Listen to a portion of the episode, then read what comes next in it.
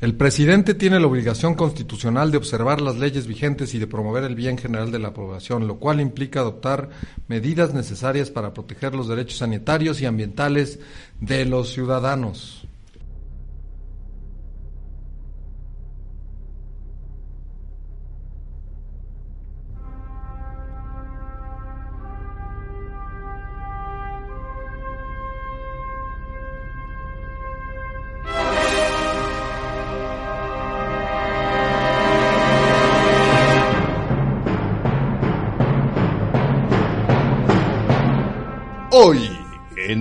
De la Vacuidad.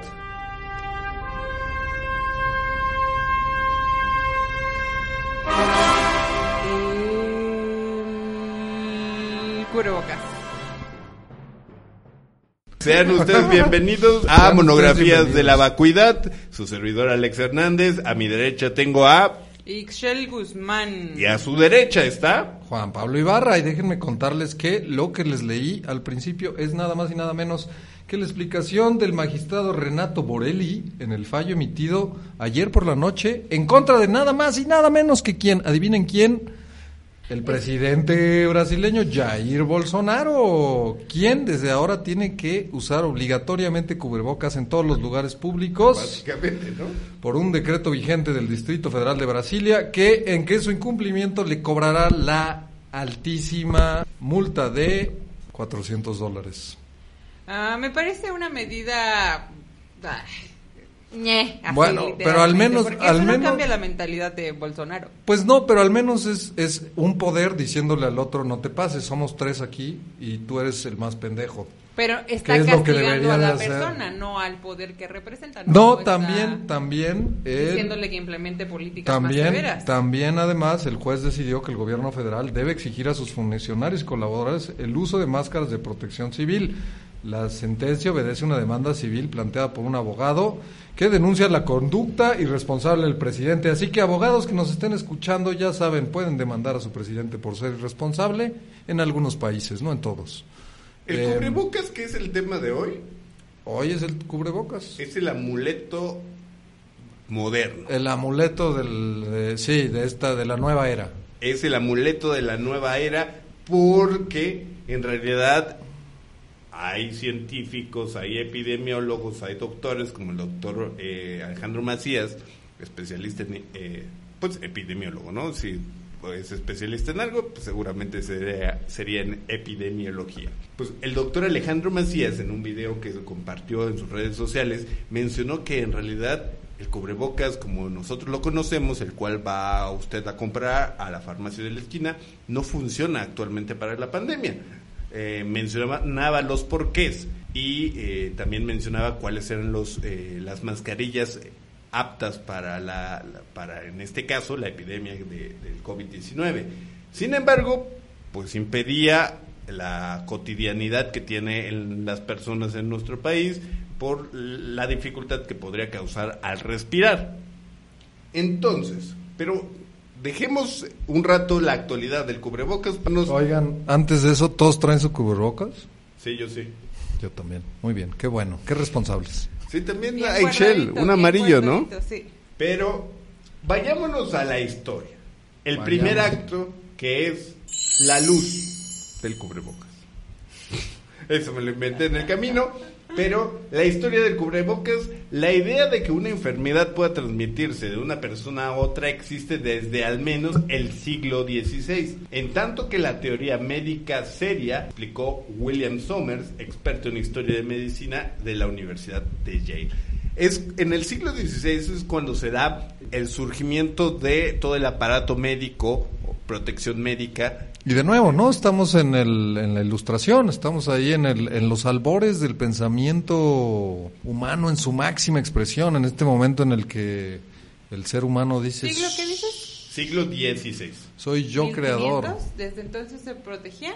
Sí, había un, encontré- un estilo de protección. Dato, ah, bueno, pero ¿qué tipo de protección? Sí, o sea, protecciones túnicas o, Ajá. o sea, desde el- lo más rudimentario. Ok. El mismo Sommer dice que en esa época se empezaban a, ocupar telas para cubrir la cara. no precisamente cubrebocas, sino telas para cubrir la cara. Sin embargo, eran mm, vistos más como amuletos para eh, alejar la influencia maléfica del virus, de, de las enfermedades. O sea, en su inicio ya tenían este carácter simbólico. Sí, era simbólico más que comprobado científicamente que podía ir en... Como si una energía del, del, del paciente, entiendo que era para proteger al médico del paciente. Del paciente, del paciente como tal, de los enfermos como tal, ¿no? Para evitar esa, eh, ese contacto tan directo entre el paciente y, y el doctor. Fue hasta mediados del siglo XIX eh, cuando se generó la identificación de los microbios que permitió ya elaborar teorías de los gérmenes para explicar los mecanismos de infección. En 1890 las mascarillas aparecieron en las salas de operaciones y fue en ese momento cuando una epidemia de peste emergió en Hong Kong antes de propagarse. Entonces surge la peste eh, de Hong Kong y en ese momento, en 1910, en Manchuria, donde eh, la peste china causa una tasa de mortalidad de casi el 100%, un joven doctor nacido en Malasia y formado en Cambridge llamado Wu Li Te viajó a Manchuria y trató de convencer a los colegas de que la peste no era solo bubónica y que se transmitía mediante la mordedura de pulgas infectadas, sino también se podía transmitir de manera pulmonar. Sin embargo, la gente no le creyó. Los científicos de esa etapa le dijeron, no, claro que no, ya nosotros descubrimos que es mediante la pulga que la peste eh, se está esparciendo por toda Hong Kong, por toda China, por todo el continente asiático. Pero eso no le generaba credibilidad a, a, a Wu, entonces, había dos problemas principales. El primero era político, el caos en Manchuria, cuyo control se disputaban los japoneses y los rusos frente a la dinastía Qing en declive. Y después, el segundo era lograr que la población, acostumbrada a la medicina tradicional, aceptara un cambio basado en un hallazgo científico. El continente asiático muy apegado a las tradiciones, a la medicina tradicional, entonces era difícil que tú le vinieras con la teoría de que el cubrebocas impedía que te contagiaras, en este caso, de la peste china, de la peste bubónica. Y entonces sucede algo que da el inicio al uso del cubrebocas. Fue la muerte de un colega francés, Gerard Mesny, Pocos días después de contagiarse en un hospital que había visitado sin protección, pues no había tomado las recomendaciones de su colega Wu. Fue entonces cuando el uso de cubrebocas y la demanda de cubrebocas empezó a explotar y se generaron miles y miles y miles de cubrebocas para la población en Hong Kong y en Manchuria. Bueno, ahí los orientales creo que entonces estaban retrasados porque yo tengo una fecha anterior a esa, que es 1897, cuando un cirujano romano, Jan Mikukis, defendió el uso de la mascarilla de gasa para evitar que el contagio de enfermedades se diera, pero del, del médico al paciente. Y bueno, esto lo, él lo afirmaba porque tenía una teoría de las gotitas de flush, que son millones de gotitas diminutas de saliva que salen a través de la boca cuando hablamos, cuando estornudamos o cuando respiramos. Entonces, estas gotitas que miden em, hasta 10 micras salen y entonces llegan al paciente. Pero eso no se lo creyeron hasta 1926, que ya se empareja con tus datos, eh, bueno, en el tiempo, cuando habían descubierto en heridas infectadas que había microorganismos, bacterias, que también se encontraban en, en las bocas y las gargantas de los médicos que habían eh, tratado esas heridas. Entonces, este es el argumento científico por el que empiezan a utilizar cubrebocas, pero era más para cuidar al paciente del médico que al médico del paciente. Ok. Era para evitar de nuevo el contacto directo, en este caso del doctor. Exacto. Que era el que más propenso iba a estar a las enfermedades debido a que atendía a los enfermos. Al revés que a los pacientes los, los contagiaba, no precisamente con una enfermedad, pero les aventaba sus bichitos de la Las famosas gotículas Y de ahí tienes tus bacterias propias, pero cuando se las pasas a una herida viva, pues la infectas. Entonces fue como encontraron la forma que se infectaban las heridas y por lo tanto era para cuidar a los pacientes, no a los médicos. Ok. Cuidar a los pacientes. En el segundo acto ya veremos que las pestes siempre han estado relacionadas con la evolución de las mascarillas, de los cubrebocas, de los tapabocas. y se han utilizado una, ¿no? O sea, la forma de cubrirse de, cuidarse o protegerse a, de, los microbios y las enfermedades, pues ha variado muchísimo en diferentes culturas, ¿no? Como dices, eh, pues los amuletos siempre han estado muy cerca de la sanación. Creo que eso es, eso es muy interesante y... Aquí les tengo de hecho una foto de uno de los primeros cubrebocas generados a inicios del siglo XX, que era tapándose completamente el rostro. Claro. ¿No? Sí, es esta imagen tan recurrida para ilustrar las pandemias que asolaron al mundo desde, desde antes del siglo XX. ¿Esta es del siglo XX esta foto? Esta es la foto del siglo XX cuando se da este la peste china. Pues nada, ¿alguien tiene otro dato histórico? Mm, tengo la creación de otros eh, instrumentos que utilizan también en la en los quirófanos sobre todo, ¿no? En la medicina.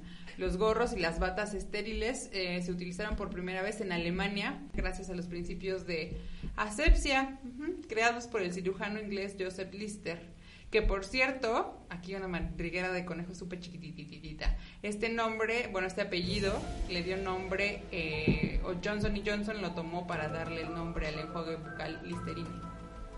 Ah, ok. Ajá. Y bueno, entonces, en 1883, el cirujano alemán Gustav Nuer eh, recomendó el uso de eh, delantales, gorros y botas, ya que hasta ese momento algunos quirófanos utilizaban trajes de lana que, por supuesto, portaban bacterias. Por eso me sorprendió que me dijeras que desde el siglo XVI ya se utilizaban, pero por alguna razón eh, en Alemania parece que no. Y esos son los datos que yo tengo. Sí, yo encuentro que uno de los eh, precursores de, de, todo este aparato médico de protección fue China. De hecho, ocupaban erróneamente eh, ropa de piel para evitar bacterias. Ellos pensaban que la ropa de piel evitaba bacterias, eh, el contagio de bacterias y virus. Ya después se dieron cuenta que no. ¿Algo más? De historia no, nada más, eh, pero no, bueno, si no hay un dato más reciente, eh, nada más comentarles que curiosamente, curiosamente, eh, los pronósticos de, del crecimiento del mercado de, de mascarillas va a la alta desde antes, desde mucho antes que empezara la pandemia. encontré yo una predicción de lo que sería el mercado de mascarillas que valía alrededor de 30, más o menos 30, entre 30 y 35 billones de dólares para 2018 y se estima que crecerá hasta 50 millones de dólares 50 eh, billones de dólares para 2025, pero lo que da miedo de esta estadística es que fue publicada en mayo de 2019, o sea, los expertos en economía sabían que el uso de cubrebocas iba a ir a la alza sí o sí, aun cuando sabían que la pandemia aun cuando no sabían de la pandemia, ¿no? Entonces, esto habla que, pandemia o no pandemia, nuestra especie estaba yendo hacia el más uso de cubrebocas, ¿sí o no? O sea, ya era algo que en muchos países es, es costumbre desde hace mucho tiempo. Sí, que, en Asia, pero en México no. No, no, en México no. Aunque se ha vuelto más, aunque se ha vuelto más desde de, la, influencia, de la influenza. La influencia de la influenza fue que el mundo empezara a usar más cubrebocas en todo el mundo, sí, sí, ¿no? Pero hay culturas, hay culturas eh, en Japón, se, en, las culturas asiáticas ya es considerado desde desde antes de la pandemia, es considerado descortés hay no andar en India que ocupan cubrebocas de cotidianamente por la contaminación ambiental. Ah, bueno, esa es otra también. La contaminación ambiental ha propiciado, o hasta estas máscaras de gas, ¿no? He visto a personas recientemente y anterior a la pandemia con máscaras de gas. Sí, sí, sí. Hay, hay científicos, eh, los científicos del comportamiento que, que incluso dicen que precisamente con ese carácter de amuleto se vuelve parte de un uniforme para recordarnos que pues el mundo ya no es lo que solía ser y ya no podemos tocarnos la cara, ya no podemos hacer, o sea, se vuelve, un- no se vuelve, se mantiene como un símbolo que nos pone una barrera eh, con el mundo, ¿no? O sea, incluso ahora. Es un símbolo o una herramienta de control, porque en tanto una persona que va a tu lado no traiga un cubrebocas, tú la mantienes vigilada sobre el comportamiento, si se tapa la boca al estornudar, al hablar, que tanto se aleja, ¿no? Ya definitivamente las cosas no van a volver a ser igual después del cubrebocas, pero creo que nos estamos saltando. Pero más bien estamos estamos yendo a nuestro primer comercial, Sí. eh, diciéndoles que pues eso, que la historia ya cambió, Así es. Y nos vamos al primer comercial porque tenemos que comer de algo. pero no de este podcast aún. ¿Les ha pasado que durante su paseo por la calle les da hambre? Las actuales medidas sanitarias nos exigen tener absoluto cuidado con nuestros hábitos cotidianos, lo que nos impide tomar nuestros alimentos deliciosos, abundantes, sin antes habernos desinfectado las manos para quitarnos el cubrebocas. Panadería La Tía Sofi te trae la solución. Cubrebocas hecho de pan amarillo de la más alta calidad, que evita la filtración de bacterias y virus, pero que te puedes comer cuando se te antoje. Producto no autorizado por la FDA, come frutas y verduras.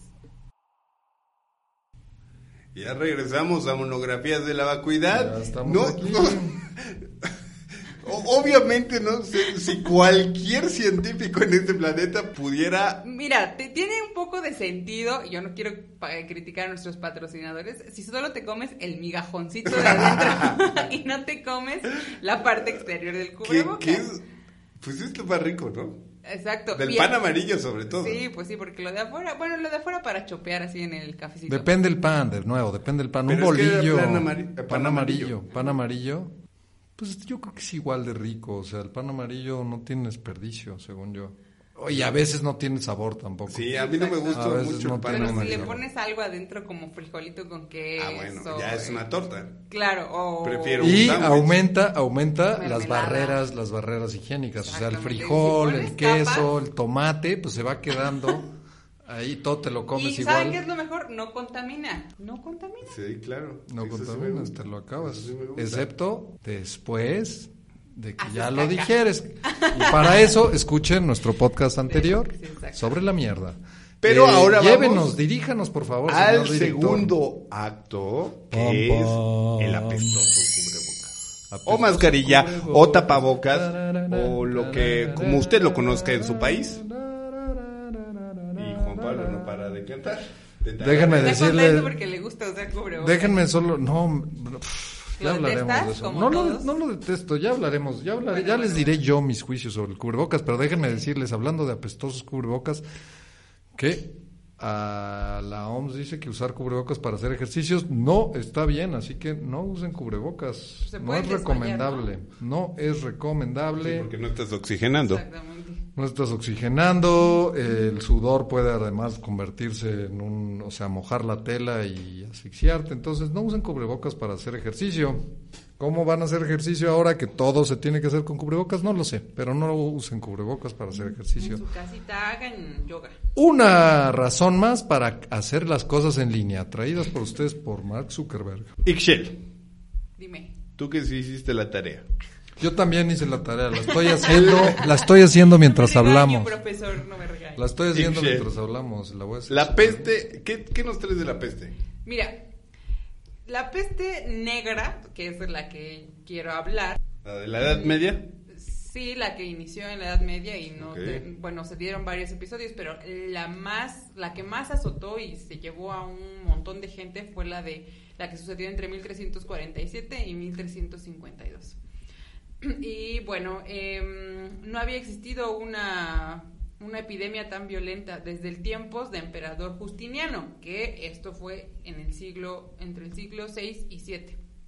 Bueno, a ver, primero les quiero explicar el origen de las enfermedades contagiosas que circulaban en la Edad Media y sus explicaciones. Algunas fueron heredadas de la medicina clásica griega que las atribuían a el mal, o más bien que atribuían los males a los miasmas, es decir, a la corrupción del aire provocada por la emanación de materia orgánica en descomposición, o sea, porque había putrefacción en el ambiente, la cual se transmitía al cuerpo humano a través de la respiración o por contacto con la piel. Y bueno, los de cuando sucedió la peste negra, hubo quienes imaginaron que tenía un origen astrológico.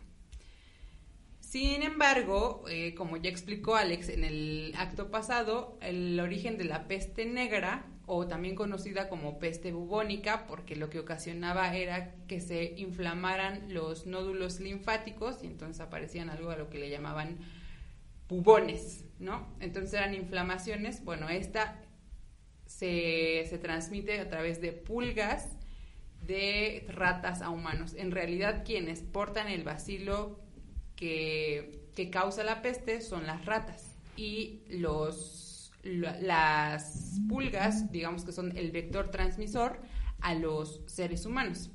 Y entonces en el siglo XIX se superó la idea de que el origen de la peste negra pues tenía un origen sobrenatural y el temor a, una, a un posible contagio a escala planetaria de esta epidemia eh, se extendió tanto por las regiones de Asia que dio eh, paso a un fuerte impulso a la investigación científica y fue así como, como los bacteriólogos Kitasato y Yersin, de forma independiente pero casi al mismo tiempo, descubrieron que el origen de la peste negra pues era el origen, eh, perdón, era la bacteria de la que ya les había hablado que vivía en las ratas. Entonces la peste era una zoonosis, que fue precisamente lo que pasó con el virus SARS-CoV-2, que pasó de un animal a los seres humanos. Y la bacteria, eh, ¿cómo se da este proceso de, de incubación? Es, la bacteria, para empezar, ronda los hogares durante un periodo de entre 16 y 23 días antes de que se manifiesten los primeros síntomas de la enfermedad y luego transcurren entre 3 y 5 días más hasta que se producen las primeras muertes. Y tal vez una semana más tarda en que la población eh, adquiera conciencia de plena del problema en toda la dimensión. No sé si ustedes han leído el eh, eh, estos si lo suman son como un mes y medio, mes y días. ¿Ustedes han leído el libro de la, la novela de la peste de Albert Camus? Sí. Y así empieza, ¿no? Primero empiezan a correr todas las ratas por la calle y nadie se explica por qué y aparecen eh, ratas muertas así primero de forma esporádica y luego tienen que pasar los camiones eh, levantando las ratas porque pues de la nada aparecían muertas. Y entonces así va describiendo todo el proceso hasta que se empiezan a producir las primeras muertes. Pero como son aisladas, pues no se cataloga como un fenómeno epidemiológico. Pero así es como, como se da la peste bubónica.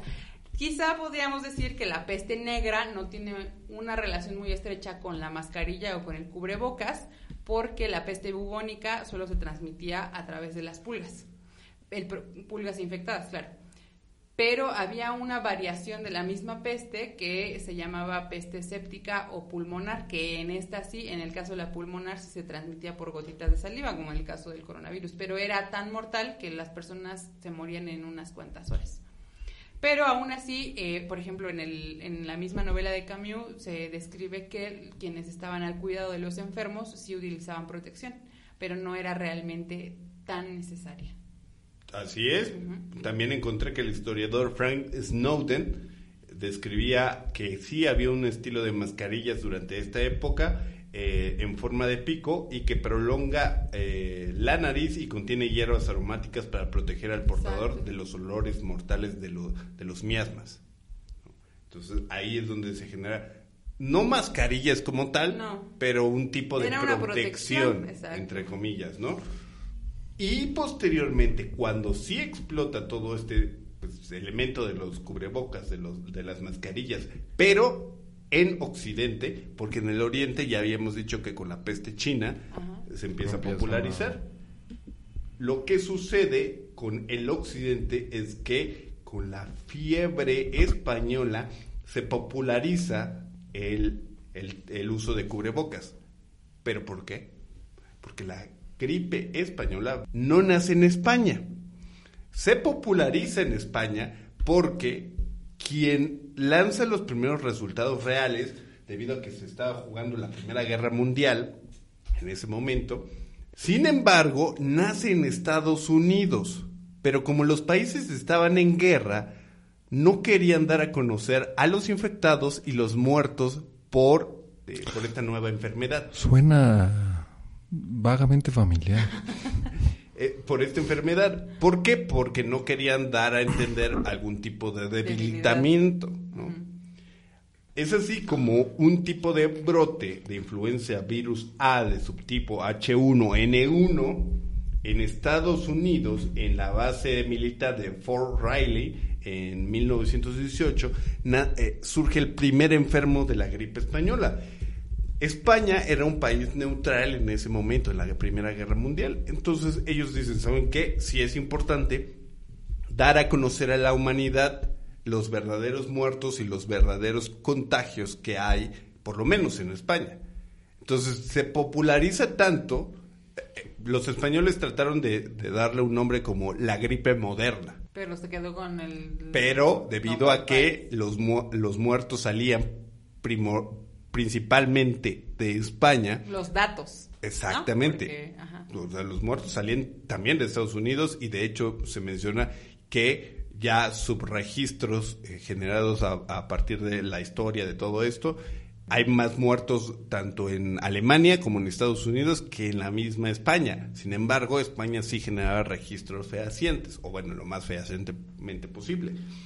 Y entonces se populariza, o todo el mundo habla de la gripe española que se daba en ese momento visiblemente en España, y es por eso que lleva ese nombre. Sin embargo, no nació en España. Y ahí es donde se empiezan a generar ya el uso masivo de cubrebocas, eh, porque mencionaban que este tipo de eh, virus se contagiaba vía mm, ambiente, ambiental, y es por eso que ocupaban, lo, ocupaban una gasa con dos arneses. Una cuestión muy básica y rudimentaria que ahora podemos ver como un cubrebocas, pero mucho más este, menos confeccionada. Por aquí tengo una foto. Por aquí tengo una foto en donde hay un cartel en Estados Unidos que dice Epidemic Influencia Spanish to make a mask. Entonces incitaban a la población a generar ellos sus propias mascarillas para evitar el contagio. Yo también he visto, sí, así en inventados inventados hay en Instagram hay formas de hacer mascarillas con tangas, con tus shorts. Wow. Breve historia de la mascarilla. Breve historia de la mascarilla. Yo, de las pestes, yo quiero decir, eh, para concluir, que las pestes, todas las pestes, y sobre todo las más grandes, todas las pandemias, cambian la historia del mundo, ¿no? Eso es, eso es un hecho.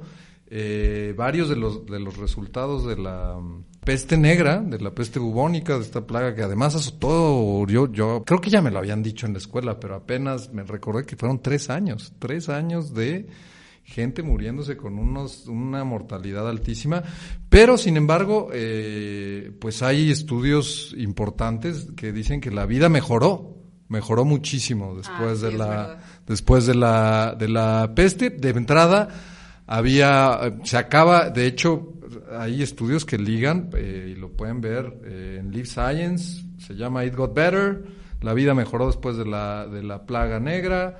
Em, Precisamente eh, porque se redujo la población, ¿no? Se reduce la población, hay más oportunidades de trabajo y entonces los, la gente al encontrar más oportunidades de trabajo dice, dicen a los feudales los manda por un tubo, ¿no? Entonces fue muy en cuanto y lo que dicen estos estudios es que es cuanto se nivela la cuestión de población y los monarcas intentan regresar al sistema feudal, la población dice, pues no, yo ya sé que puedo vivir mucho mejor por mi cuenta y se inventa el freelancing, ¿no? Más o menos, o sea, por ahí va, se acaba, se acaba la burguesía. La burguesía o los derechos laborales adquiridos, ¿no? O sea, eh, que es un concepto más viejo, simplemente una vez que estás mejor, pues no regresas a la mierda de antes. Otro gran ventaja fue que nuestra bueno, la la alberca de genes de Europa se mejoró sustancialmente, la inmunología, al sobrevivir los más fuertes,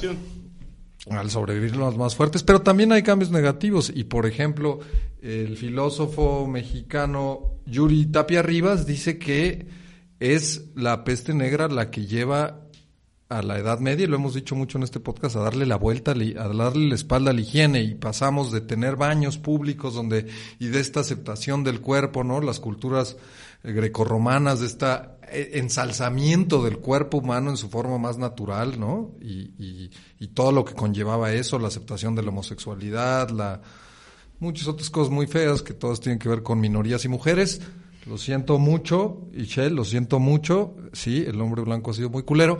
Pero esta, esta, esta salud y este orgullo del cuerpo cambia en la Edad Media y la gente pasa de bañarse en baños públicos y hacer gimnasio a, a tener que irse al río solos a frenéticamente lavar sus camisas para intentar sacarle los bichos. Entonces, después de la peste hay un alejamiento del otro. Y esto es precisamente lo que este mismo filósofo, Yuri Tapias Rivas, dice que va a pasar en un artículo verdaderamente impresionante en El Economista. Lo público y lo privado tendrán que desdibujarse dramáticamente. Habla de que esta sospecha, este enemigo invisible, que además lo han trabajado muy bien los medios desde el antrax, ¿no? Este, esta muerte que no, que no ves y que no sabes, nos va a llevar a aislarnos cada vez más.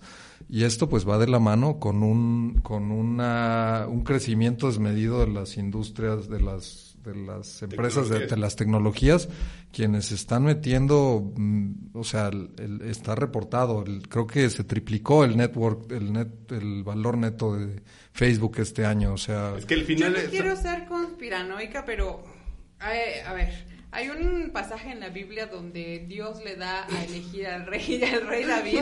No, quiero ser conspiranoica. Pero voy a citar el libro más sospechoso del mundo. No, a ver, es que tampoco tengo como muy estructurada la idea. Quizá ustedes puedan ayudarme a estructurarla. no quiero ser paranoica, pero.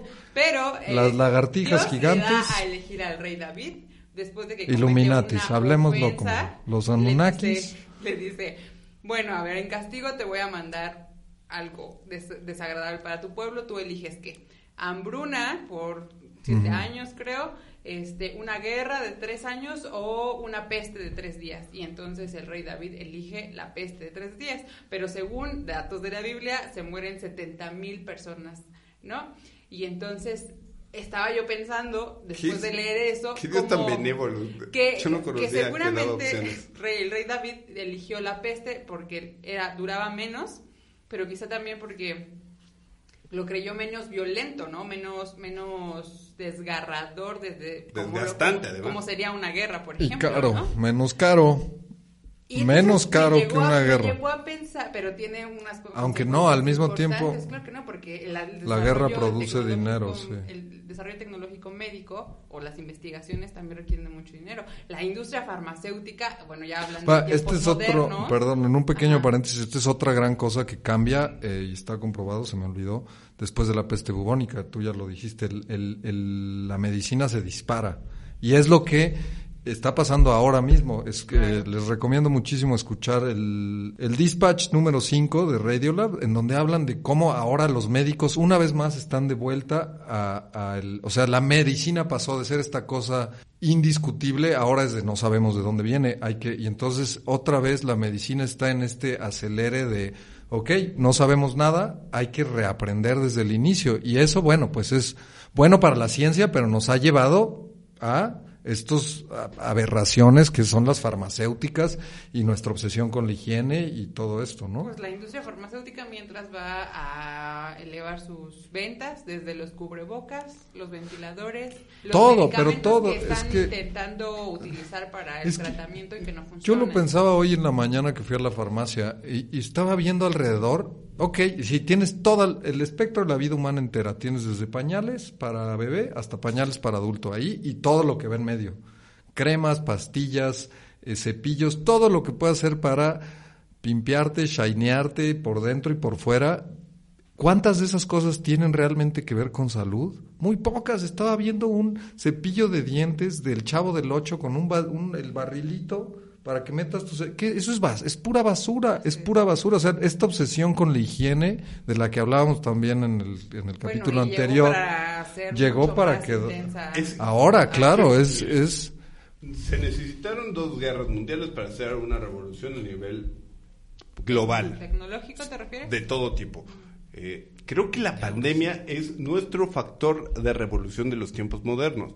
Va a cambiar tanto la forma de hacer negocios, la- ya lo decía Ya Juan cambió, Pablo, economía.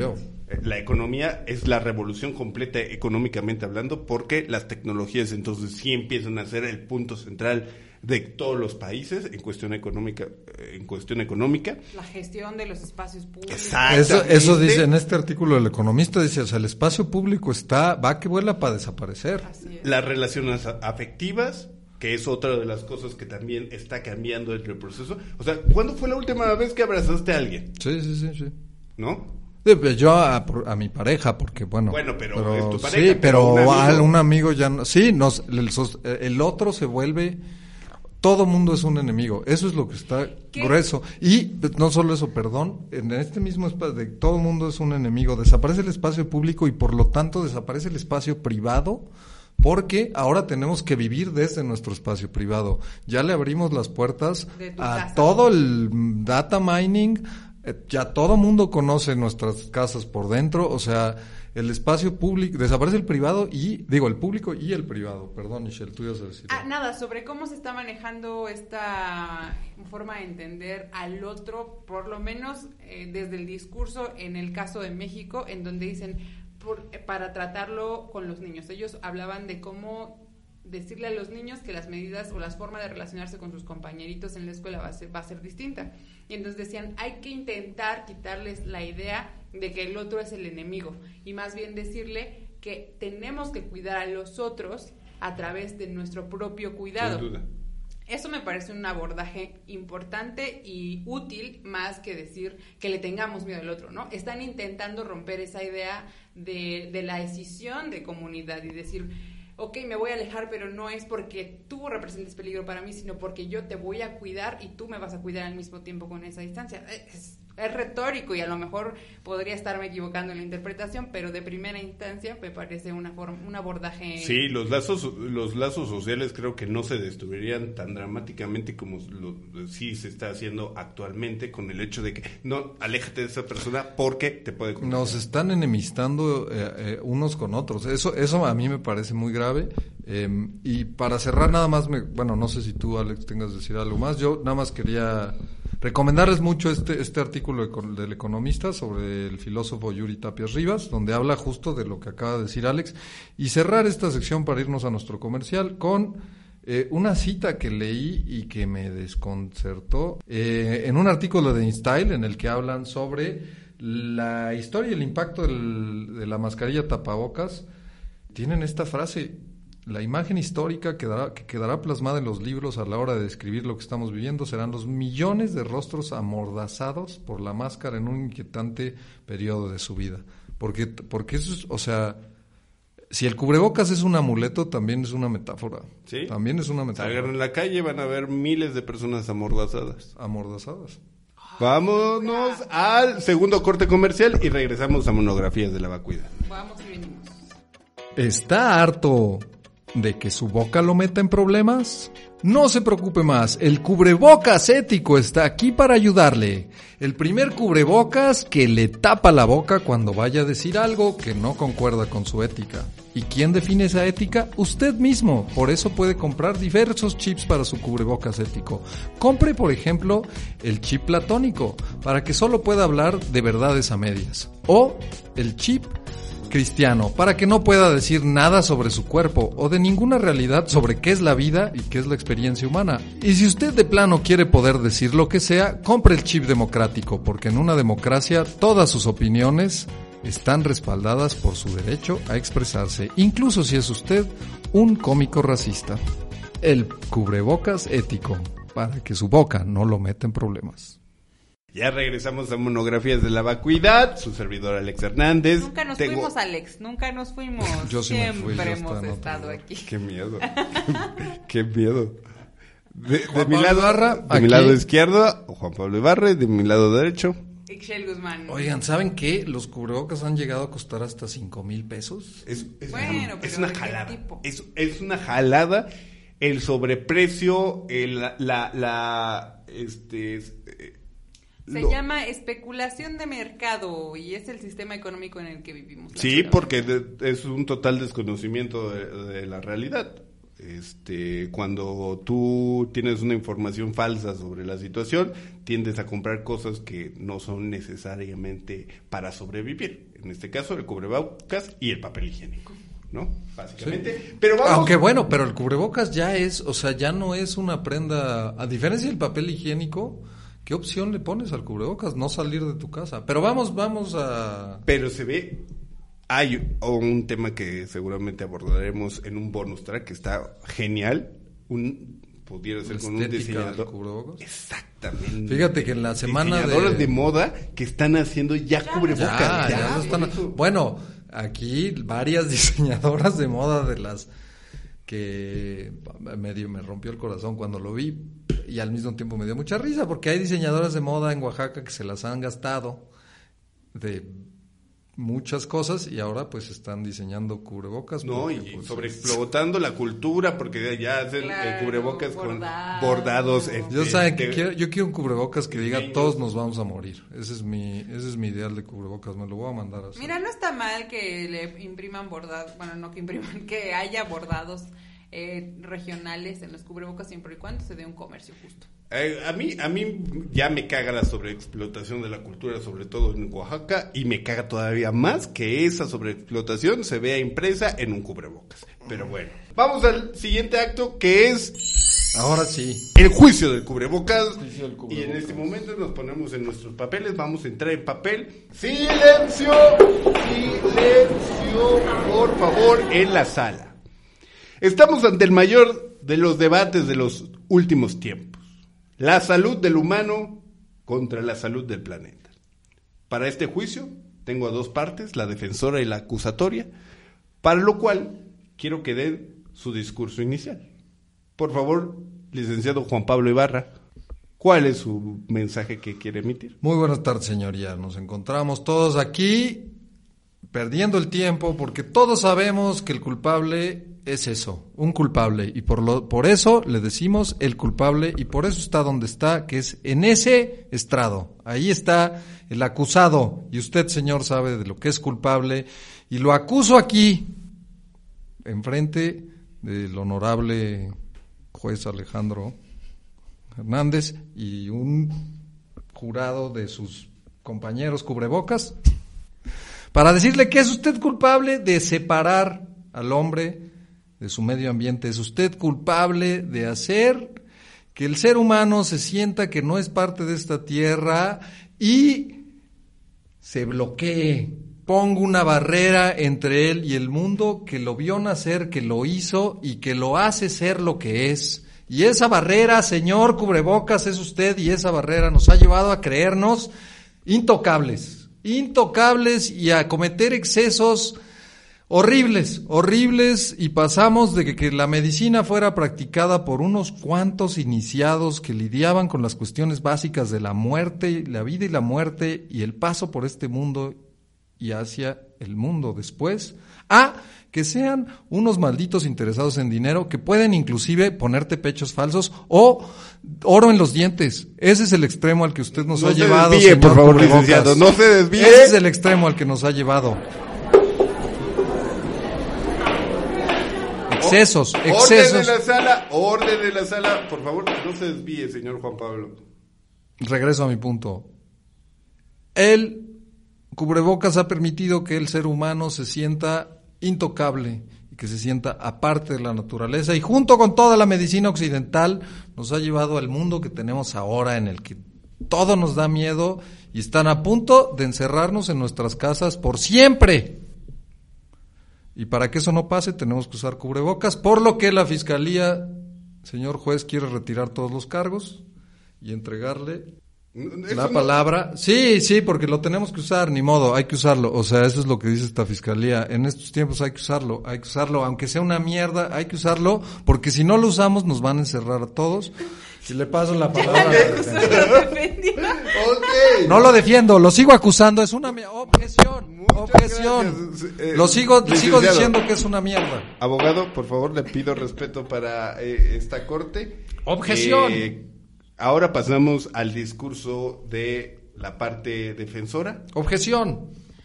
La, lis- que- la, la abogada Ixchel Guzmán, por favor. Me que digas abogada.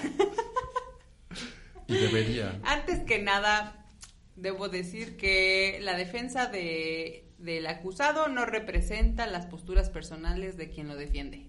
Ajá. Objeción. Se está queriendo. Entonces, una vez aclarado eso, voy a proceder a mi deber profesional, que es defender al cubrebocas. Y el cubrebocas debe, se, debe su existencia a su utilidad probada desde el siglo anterior, como ya hemos referido durante los dos actos precedentes a este juicio. Cuida a los seres humanos de ser contagiados de las bacterias de los Falso. de los de los Objeción. y a los Objeción. Abogado, bacterias abogado, No tiene pruebas, no tiene pruebas, no hay pruebas contundentes. Acaba de, de emitir ya, de darse por vencido. Cállese, por favor. Pero yo solo lo quiero como un, un paliativo, un, un ¿cómo se llama? Un Placebo. Un placebo, sí. Que no venga a levantar falsos la abogada. Entonces, por lo tanto, como ha prevenido tantas enfermedades o tantos pacientes de distintas enfermedades, eh, mi paciente, mi paciente, mi defendido es inocente. Además, el abogado acusador dice que mi, mi representado es eh, culpable de, de la separación del mundo, de guardarse en sus casas, de perder el espacio privado. Eso, de eso no es culpable mi defendido. Lo es, el lo es. culpable es el virus que ha inundado el ¿Y, mundo. ¿Y por qué hay un virus? ¿Por qué hay un virus? Porque como Ícaro volamos demasiado alto. No le he dado la palabra, señor eh, Juan Pablo, por favor. Muy rebelde, creo sabe. que ¿Sabe si qué? le revisaron si tiene el ¿Sabe- título, yo sí, creo que ¿Sabe qué? ¿Sabe qué? Voy a emitir Por mi algo no me juicio. dijo el cubrebocas es inocente. Ajá. Inocente. Fallo a favor del cubrebocas. Se van todos a la fregada. pero qué Vámonos bueno. de esto. Orden, orden. Salgan con orden porque luego está temblando y... Y aún así No, no, estamos no, aquí. Un aplauso a nosotros. Un aplauso a este juicio. Tiemble el o juicio, no. El juicio del año. El juicio del año. Más que el de O.J. Simpson, es más esperado que el de O.J. Simpson. Sí, y, y usen cubrebocas, por favor. Usen cubrebocas porque Porque la alternativa es peor. La alternativa es mucho peor. ¿Cuál es la alternativa del COVID? Que no volvamos a salir de nuestras casas nunca. es la, Nunca. la forma más fácil. Hay un meme bastante cagado que se lo podremos subir ahí al Instagram de Monografías de la Vacuidad. En Ya hay donde aparece el internet, primer- entonces ya, lo- ya puedo volver a trabajar aparecen dos perritos, uno con cubrebocas, otro sin cubrebocas, y dice posibilidad de contagio eh, o 90%.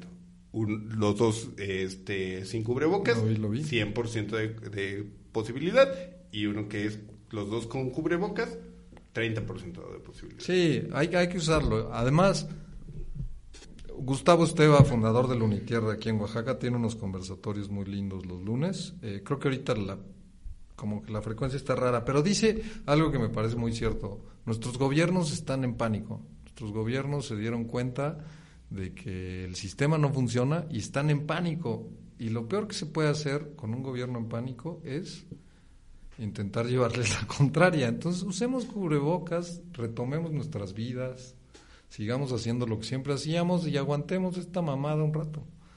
Ok, Aunque no creo que sea un rato, yo creo que de esto va a evolucionar. sin duda. Conclusiones, señorita Excel.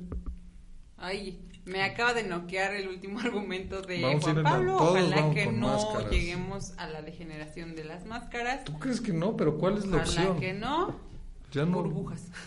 Al final es O el sea, ve lo- aislamiento peor. total. ¿Ven las predicciones del mercado de, de No, cómo va a aumentar de valor? Lo peor es que son datos Duros. reales, son las que se van a basar decisiones importantes, ¿no? Entonces, Es que además, ve, o sea, en México se empezó, o sea, en Asia se usa, se lleva usando décadas, ¿no? Por cuestión de educación. En México se empezó a usar del, del SARS para acá, ya ves a la banda usando cubre, llegan a la oficina con los cubrebocas. sí, además les encanta cambiar de color y el diseño. Se, Sí. vuelve- se va a volver parte de, de la moda. Pero mientras conclusión, Excel. Los cubrebocas no son malos, utilicen de preferencia reutilizables porque ya no les hablé, pero generan un chorro de contaminación. Y pues básicamente ese sería mi único argumento contra los cubrebocas. Este, Juan Pablo. Están los cubrebocas están aquí para quedarse y es el menor de dos males. Si queremos mantener nuestra vida social, hay que aprender a amar estas mierdas. Ok. Y este, pues de mi parte, eh, háganle caso a Hugo López Gatel. Usen cubrebocas un día sí y un día no. Como Pero sus ideas, que cambian un día sí y un día no. ¡Nos vamos! ¡Nos vamos! Eh, de este monografía de la vacuidad. Te Se despide. Respeto mucho al colega Alejandro, Me encantan, me libertario encantan. de la expresión. Me encantan los comentarios que hace, son sirven mucho, Son sirven mucho en estos tiempos Sí. de nervios, el, el, el alivio el de la tensión mediante la expresión antifónica es muy importante. Vámonos. Nos vamos. Soy un fan, Se, ¿eh? soy un fan. se despide Alex Hernández. Ixchel Guzmán. Juan Pablo Ibarra Farías. Nos vemos la próxima semana en monografías de la vacuidad. Si es que Juan Pablo no apaga el micrófono. Adiós. Bye. Está prendido. Chao.